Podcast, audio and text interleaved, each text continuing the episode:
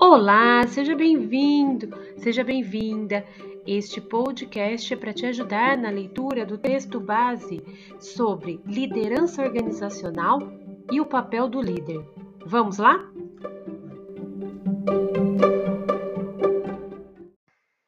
Antes de tratarmos de modo direto sobre liderança, vamos ponderar sobre por que existem as organizações? Um dos argumentos para existirem organizações é que elas podem agrupar talentos ou capacidades além do que seria possível a indivíduos.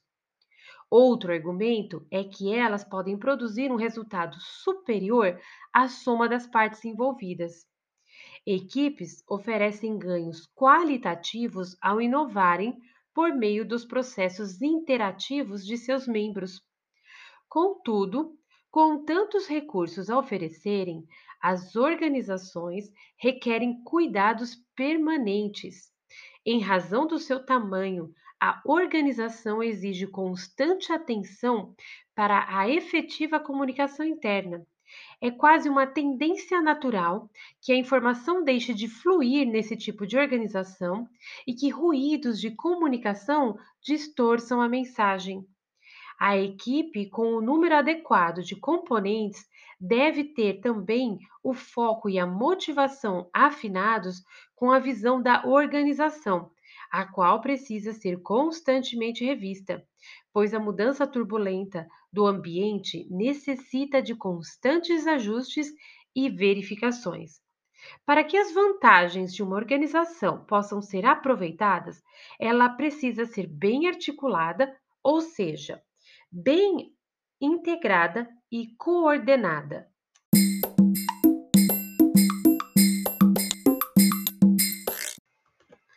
A estratégia decorre da visão e da missão organizacional, nesse caso, catalisada pelo líder, e a organização segue a mesma estratégia.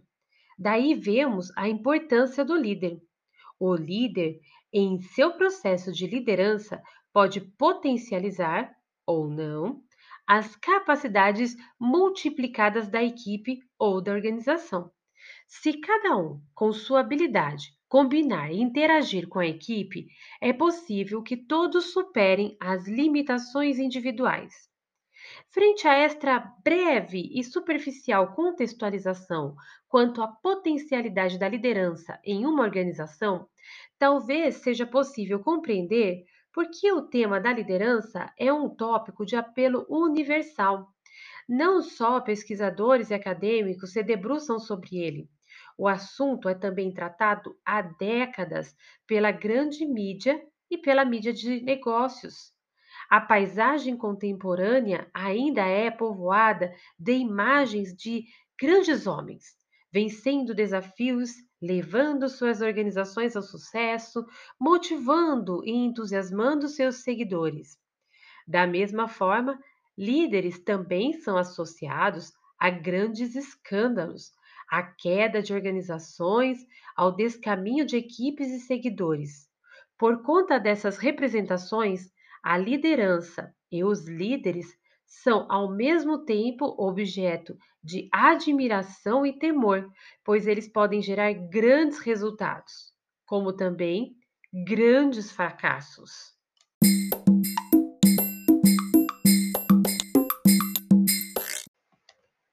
Vemos assim que liderança é um instrumento milenar da sociedade, constantemente mencionado na análise de eventos coletivos, utilizado como ferramenta de influência sobre grupos diversos e documentado nos mais variados registros históricos. Como conceito, aparece pela primeira vez em um artigo de Lewis Terman, em 1904. A partir dos anos de 1920, o conceito de liderança atraiu a atenção de pesquisadores que buscavam a compreensão da influência de pessoas sobre comportamentos desviantes dentro dos grupos e sua influência nas instituições militares. Compreender a liderança era um caminho promissor para se aprender a criar influência sobre outros. O intenso desenvolvimento da psicologia social nos anos de 1930, impulsionado pelas obras de cientistas sociais como Mead, Lewin, Romans e Baylis, abriu a discussão para a questão da interação social como um fato imanente à vida cotidiana dos grupos humanos. Neste contexto, a liderança tornou-se um elemento crucial para a compreensão dos comportamentos sociais, como aparece nas publicações dos experimentos de Hawthorne. Já ouviu falar da experiência de Hawthorne? Essa experiência é o ponto de partida da teoria das relações humanas. O interesse nos fatores humanos foi estudado, mudando a visão dominante de uma época que considerava que as pessoas eram iguais às máquinas. A maior parte do estudo sobre Hawthorne foi conduzido pelo pesquisador Elton Mayo. Para saber mais, eu deixo um link depois para você ver a descrição ou então no texto base.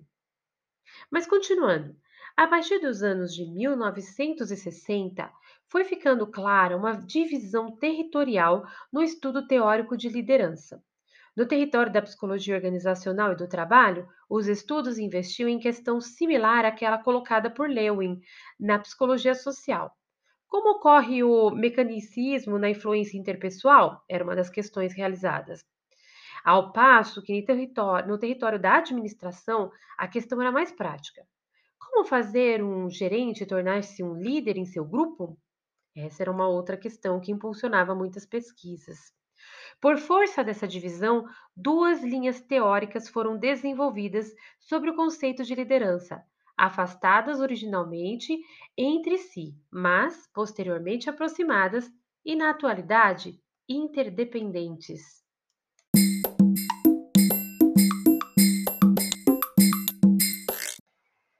A pergunta recorrente nas pesquisas era: qual o perfil psicológico do indivíduo líder?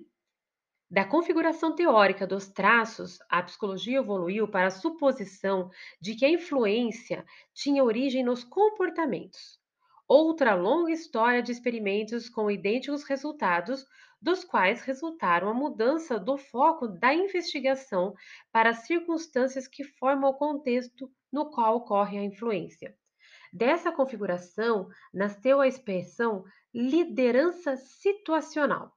Desse ponto, a configuração da questão da liderança deixou o foco no indivíduo, transferindo-o para a relação. Desde então, a liderança deixou de ser entendida como uma característica do indivíduo líder para ser reconhecida como propriedade da interação. Esse salto teórico foi importante, pois a liderança deixou de ser reconhecida como competência portátil para ser trabalhada como competência construída e permanentemente reconstruída. Vemos assim que o sucesso ou fracasso de uma organização não depende exclusivamente de sua liderança. Todos são importantes no processo, assim como o contexto em que todos estão inseridos dentre outros elementos. Antes de avançarmos, vamos ponderar sobre este tema? Com o objetivo de verificar superficialmente seu conhecimento sobre liderança e, com isso, propor uma reflexão, responda às questões a seguir, classificando-as como verdadeiras ou falsas. Adiante, as respostas serão apontadas mas preferencialmente reflita como você vem percebendo o tema desse estudo antes de verificar as respostas. Então vamos lá. 1. Um, a expressão líder e chefe são equivalentes?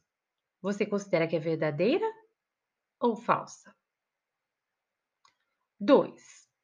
Todas as pessoas que atuam em cargos de chefia são líderes? Verdadeira ou falsa? Liderança é algo inato, isto é, o indivíduo nasce líder. Verdadeiro ou falso? O sucesso ou fracasso de uma organização depende exclusivamente de sua liderança. Verdadeiro ou falso? O líder deve tratar de modo igual todos os seus liderados.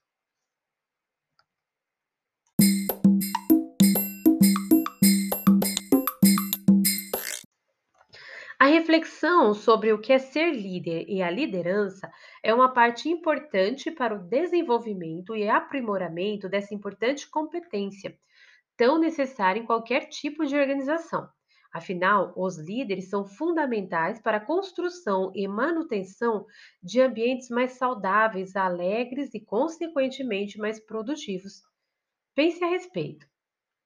Sobre o líder, é comum associar o líder à posição de liderança, mas será realmente que todas as pessoas que estão em posição de liderança são líderes?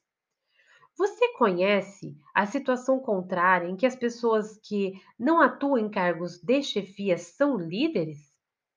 Drucker, em uma publicação realizada em 1996, em sua definição sobre líder, aponta que se trata de alguém que possui seguidores. Para o autor, liderança não quer dizer posição, privilégios, títulos ou dinheiro. Significa responsabilidade. Porém, mais do que isso, o líder influencia pessoas. O líder é alguém que compreende que as pessoas são diferentes e sabe que tratar todos como iguais é uma atitude de risco que pode levar ao desengajamento, matar a criatividade e desencorajar o protagonismo. Afinal, cada indivíduo é um único em estilo, potencial, talento, engajamento e expectativas. Desse modo, enquadrar todos no mesmo modelo e abordagem é um erro primário Sobre erro primário, quem traz essa questão é o Atiles Rodrigues. Ele é formado em comunicação social, administração de empresas e teologia. E, e ele trata que liderar uma equipe de desiguais, tratando-os como iguais, é um baita erro. Vale a pena investigar mais, não é?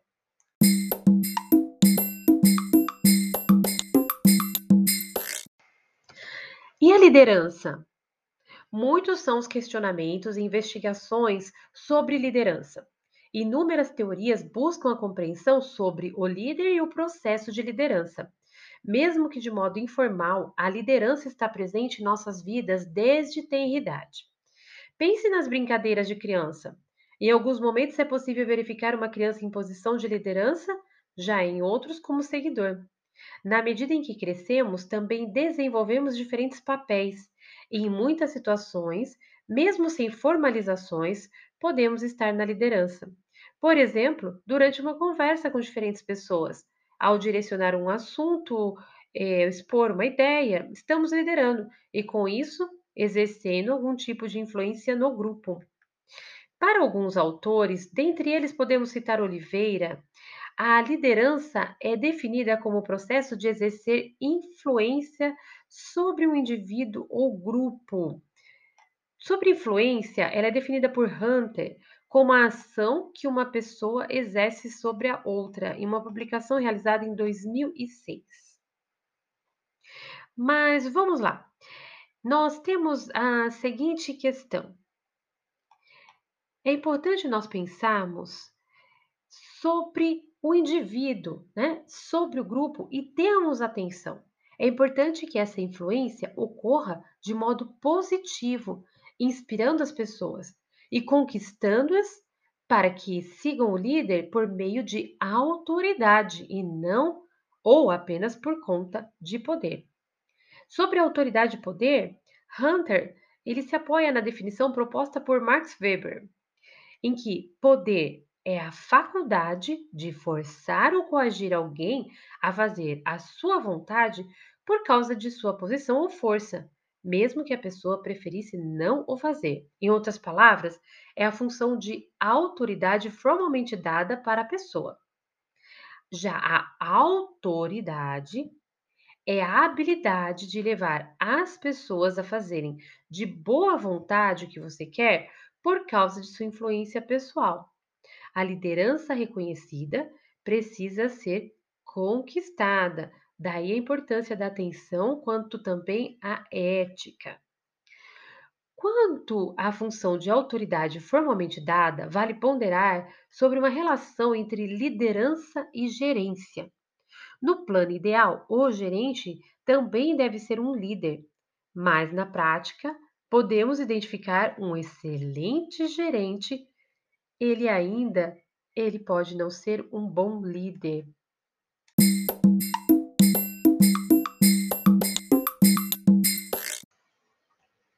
Nesse caso, podemos compreender que liderança e gerência são diferentes. Então, para reforçar, podemos identificar um excelente gerente, ainda que ele não seja um bom líder. Porém, cabe esclarecer que no moderno ambiente de trabalho, tanto o gerenciamento quanto a liderança eficaz são igualmente exigidos. De acordo com Debrin, em uma publicação realizada em 2006, os gerentes devem ser líderes e os líderes também devem ser bons gerentes. O gerente tem entre suas responsabilidades a execução de atividades como planejar, organizar, controlar, coordenar, entre outras. De acordo com Vecchio, em uma publicação realizada em 2012, estudos de comportamento real no cargo revelam que a maioria dos gerentes realiza grande número de atividades rápidas muito variadas e fragmentadas. Por conta disso, esses gerentes acabam se distanciando de sua equipe, pois costumeiramente estão mais voltados para gerenciar problemas, não havendo tempo suficiente para trabalhos preventivos, incluindo o desenvolvimento do seu capital intelectual, da potencialização do seu desenvolvimento humano. Ainda assim, Espera-se que o gerente também exerça o papel de líder e que esta liderança ocorra por meio de autoridade e não apenas de poder. Nesse caso, ele deverá ser capaz de influenciar sua equipe para o objetivo proposto. Quando isso não acontece, costuma-se notar a existência de pessoas que assumem a liderança, mesmo que informalmente, influenciando muito mais seus colegas de trabalho do que o líder formal. Cooper, em uma publicação realizada em 2009, concorda que muitas pessoas que são líderes atuam fora do mundo dos negócios e não realizam atividades associadas a papéis gerenciais. Em contrapartida, pessoas que assumem um papel gerencial podem não ser líderes. Entendemos assim que o líder, independentemente da sua atuação na hierarquia organizacional, é aquela pessoa capaz de influenciar seus seguidores a alcançarem objetivos organizacionais. Opa! Objetivos organizacionais? Um elemento importante. A liderança também inclui atenção a objetivos ou propósitos comuns. Burns, em uma publicação realizada em 1978, diz que o fracasso no estabelecimento de objetivos por parte do líder é sinal de falta de liderança. Comum refere-se a algo que emerge no processo de interação entre líderes e seguidores, não sendo exclusivamente nem de um nem de outro.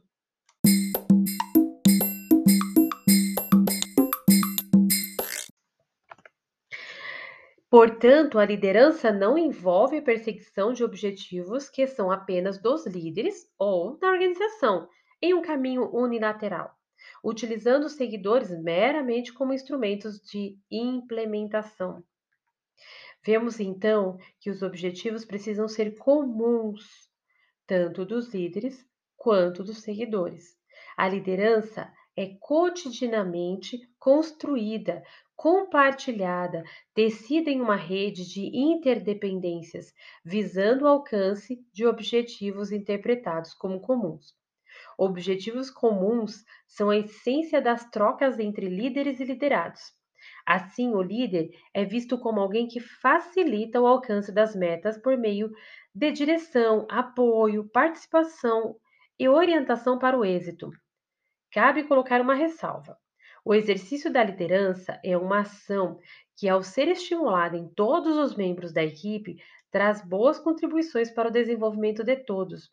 Desse modo, o desenvolvimento de lideranças, por sua vez, não é necessariamente direcionado a profissionais inseridos em papéis formais, podendo ser definido como o processo de estimular a ampliação da capacidade de trabalhadores para assumir papéis de liderança em acordo com a estratégia e os valores organizacionais. Por isso, criar oportunidades de liderança, de acordo com Great Place to Work, GPTW, é algo benéfico.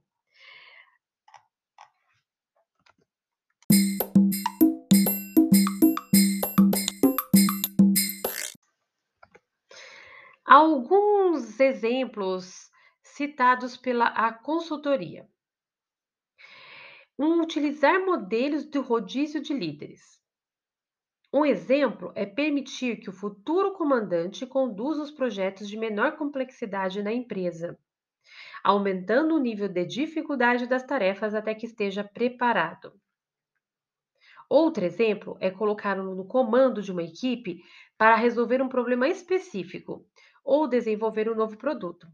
Igualmente, você pode utilizar treinamentos lúdicos, como dinâmicas e jogos em que a liderança seja fundamental para somar pontos e vencer os desafios. Em algumas situações, é possível utilizar mentorias e aprendizagem social, de modo a deixar que o candidato aprenda com um líder mais experiente, que tenha uma trajetória de sucesso na organização. Vemos assim uma mudança paradigmática quanto à liderança. Contudo, houve um tempo que se entendia a liderança como controle, punição e ordens. Embora isso ainda possa ocorrer, há evidências que tal modelo não tende a persistir por muito tempo, sendo muitas vezes fadado à falência. Em um mundo globalizado em que as mudanças são constantes, é requerido do líder mais do que competência técnica. É preciso ter competência comportamental. O gerente não pode mais ser apenas chefe, ele precisa ser líder. Para tanto, é preciso uma mudança de paradigmas. Cabe colocar também ser preciso cuidado e reflexão. Em nosso meio, ainda há muitas crenças quanto à liderança. Veja algumas. Alguns ainda acreditam que ela é inata, ou seja, congênita, que a pessoa nasce líder. Também há situações em que os indivíduos recebem o cargo de gerente, por exemplo, apenas por conta de sua performance técnica, acreditando-se que isso será suficiente para suprir todas as necessidades inerentes ao cargo. Para ser líder, é necessário um cargo. A liderança é entendida como algo formal. Vemos então algumas crenças quanto à liderança que precisam ser quebradas. Ah, vamos às respostas agora? Lembra das perguntas iniciais? Então eu vou repetir. A expressão líder e chefe são equivalentes? Você considera verdadeiro ou falso? A resposta correta é falso. Todas as pessoas que atuam em cargo de chefia são líderes. Você considera verdadeiro ou falso? A resposta correta é falso. Liderança é algo inato, isto é, o indivíduo nasce líder. Você considera verdadeiro ou falso? A resposta correta é falso. O sucesso ou fracasso de uma organização depende exclusivamente de sua liderança. Você considera verdadeiro ou falso? Falso. O líder deve tratar de modo igual todos os seus liderados. Você considera verdadeiro ou falso? A resposta correta é falso. Com base em suas respostas, qual a sua compreensão geral sobre liderança? As respostas estavam de acordo com o esperado ou divergiram? De acordo com o senso comum, podemos entender que a liderança faz toda a diferença em uma organização. Você concorda?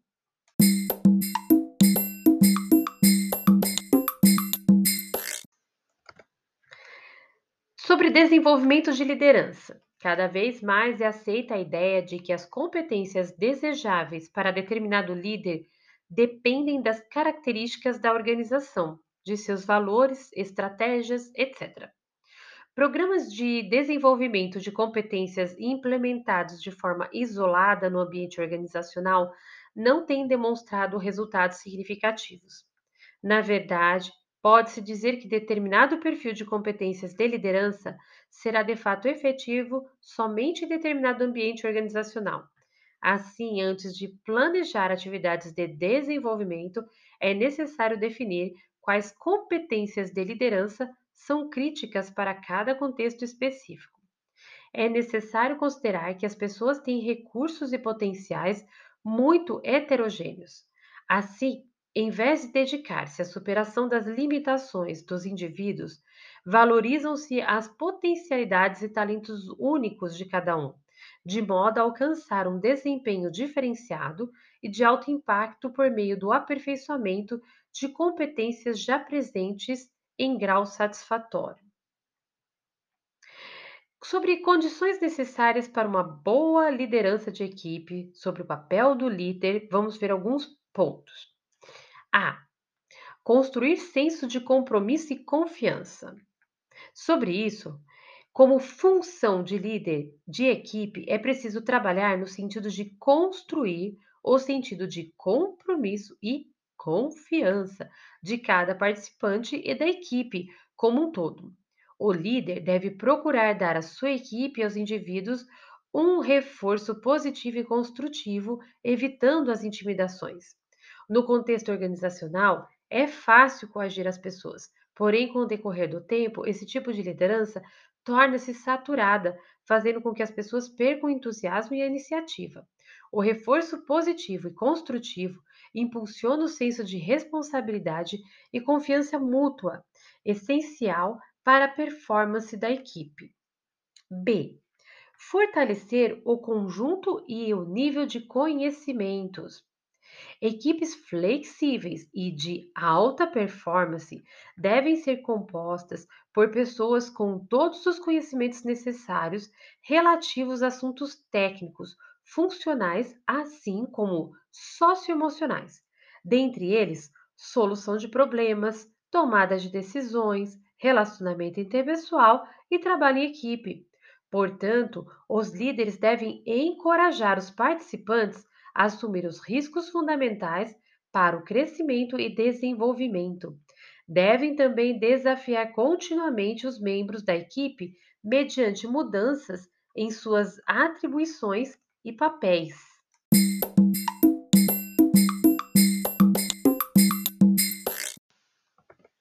C. Gerenciar relacionamentos com pessoas de fora, inclusive removendo obstáculos. Os líderes devem ser capazes de comunicar com eficácia o propósito, as metas e a abordagem da equipe. D. Criar oportunidades para outros. O líder não deve aproveitar as melhores oportunidades, atribuições e créditos para si próprio. De fato, o ponto crucial do desafio do líder é criar oportunidades de performance para a equipe, bem como para seus participantes. Entretanto, sair do caminho para proporcionar oportunidades para outros significa abdicar de responsabilidades pela direção, pelo monitoramento e pelo controle. Realizar trabalho real, alternativa E. Todos os participantes de uma equipe real, inclusive seu líder, executam um trabalho real em quantidades aproximadamente equivalentes. O líder deve proporcionar um crescimento relevante para a equipe, onde as habilidades técnicas e humanas trabalhem em harmonia. As organizações estão exigindo que os perfis de seus funcionários tenham características de um líder, pois cada vez mais as pessoas terão que dirigir, motivar e treinar, bem como delegar responsabilidades e autoridade. E aí, deu para entender alguns elementos importantes para ajudar no desenvolvimento? Alguns outros princípios adiante são interessantes para pensarmos sobre a liderança. Então, de acordo com Herster e Blanchard, a seguir alguns princípios básicos de liderança. A. Dirige é dar um direcionamento, uma rota, para que a equipe possa guiar-se com o objetivo de atingir a missão proposta pelo líder no consenso de todos. O líder deve ser capaz de criar o sentido e a razão da existência da equipe. É de fundamental importância criar desafios e dar autonomia para que, em conjunto, as decisões sejam implementadas. Uma equipe mantém-se motivada quando para ela está claramente definido os objetivos e metas a serem alcançadas e a verificação da viabilidade do cumprimento dessas metas. Por isso, o líder é responsável por manter a comunicação clara e atualizada à equipe, informando a todos os propósitos do grupo e as ações a serem tomadas, assim como realizá-las. É muito importante a fase do planejamento, pois se procura traçar previamente o caminho que se deseja trilhar. O líder não deve esquecer-se de fornecer um feedback para sua equipe, ou seja, elogiar o que estiver sendo feito corretamente e treinar o que estiver sendo feito erroneamente.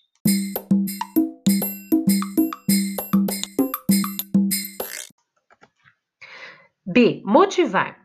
O líder deve ser capaz de criar um ambiente propício à integração e ao trabalho coletivo, fazendo com que sua equipe sinta-se disposta e estimulada em buscar um determinado objetivo. Nesse sentido, o líder tem um papel fundamental e delicado perante a equipe, pois tem a responsabilidade de criar meios para que as pessoas se sintam engajadas ao grupo e ajam como voluntários que lutam por uma causa nobre. A motivação relaciona-se diretamente a uma boa comunicação e uso de feedback. C. Treinar e desenvolver. O líder deve procurar oferecer treinamentos práticos, específicos, breves, com diferentes técnicas e abordagens, avaliando o aprendizado de cada um. Devem ser enfatizados os benefícios pessoais que os treinamentos trarão. Quando um novo integrante vier a fazer parte da equipe, o líder deve avaliar seu conhecimento e experiência anterior e adequar os treinamentos necessários para que sejam niveladas as informações de acordo com todos os membros do grupo. É necessário ainda que o líder trabalhe e divulgue o significado do profissionalismo, pois todos os membros da equipe devem agir com responsabilidade na medida em que as decisões vão sendo tomadas. Portanto, a equipe deve procurar crescer e desenvolver suas habilidades técnicas e o relacionamento interpessoal. D. Delegar. Uma equipe se destaca efetivamente quando o líder é capaz de delegar, agindo de forma descentralizada, dividindo o trabalho entre a equipe e procurando elevar a maturidade das pessoas através do repasse da responsabilidade e autoridade. É importante lembrar que o líder que não delega transmite uma imagem de desconfiança à equipe. Portanto, o líder deve estar disposto a permitir que erros sejam cometidos na, na fase do aprendizado. Ao designar um trabalho, o líder não deve dar a resposta imediata ao que deve ser feito, e sim descrever os resultados esperados dando oportunidade às pessoas pensarem sobre a tarefa e delimitando a autoridade sobre ela. É importante definir os prazos para apresentação dos resultados e prestação de contas, bem como monitorar o andamento das tarefas delegadas. Os membros da equipe devem sentir-se seguros no que estão fazendo, à vontade para perguntar e tirar dúvidas de suas atividades. As organizações buscam líderes que mobilizam a inteligência coletiva. As organizações necessitam de pessoas com forte visão estratégica, ou seja, com capacidade de pensar e assumir responsabilidades. Na realidade, esta mudança no estilo de liderança é a substituição do gerente que comanda pelo líder desenvolvedor de pessoas. O líder deve mobilizar as pessoas nas organizações em direção aos objetivos propostos, e a chave para o sucesso é delegar poder a elas, dando-lhes informações suficientes, fazendo com que pensem de forma integrada junto à equipe.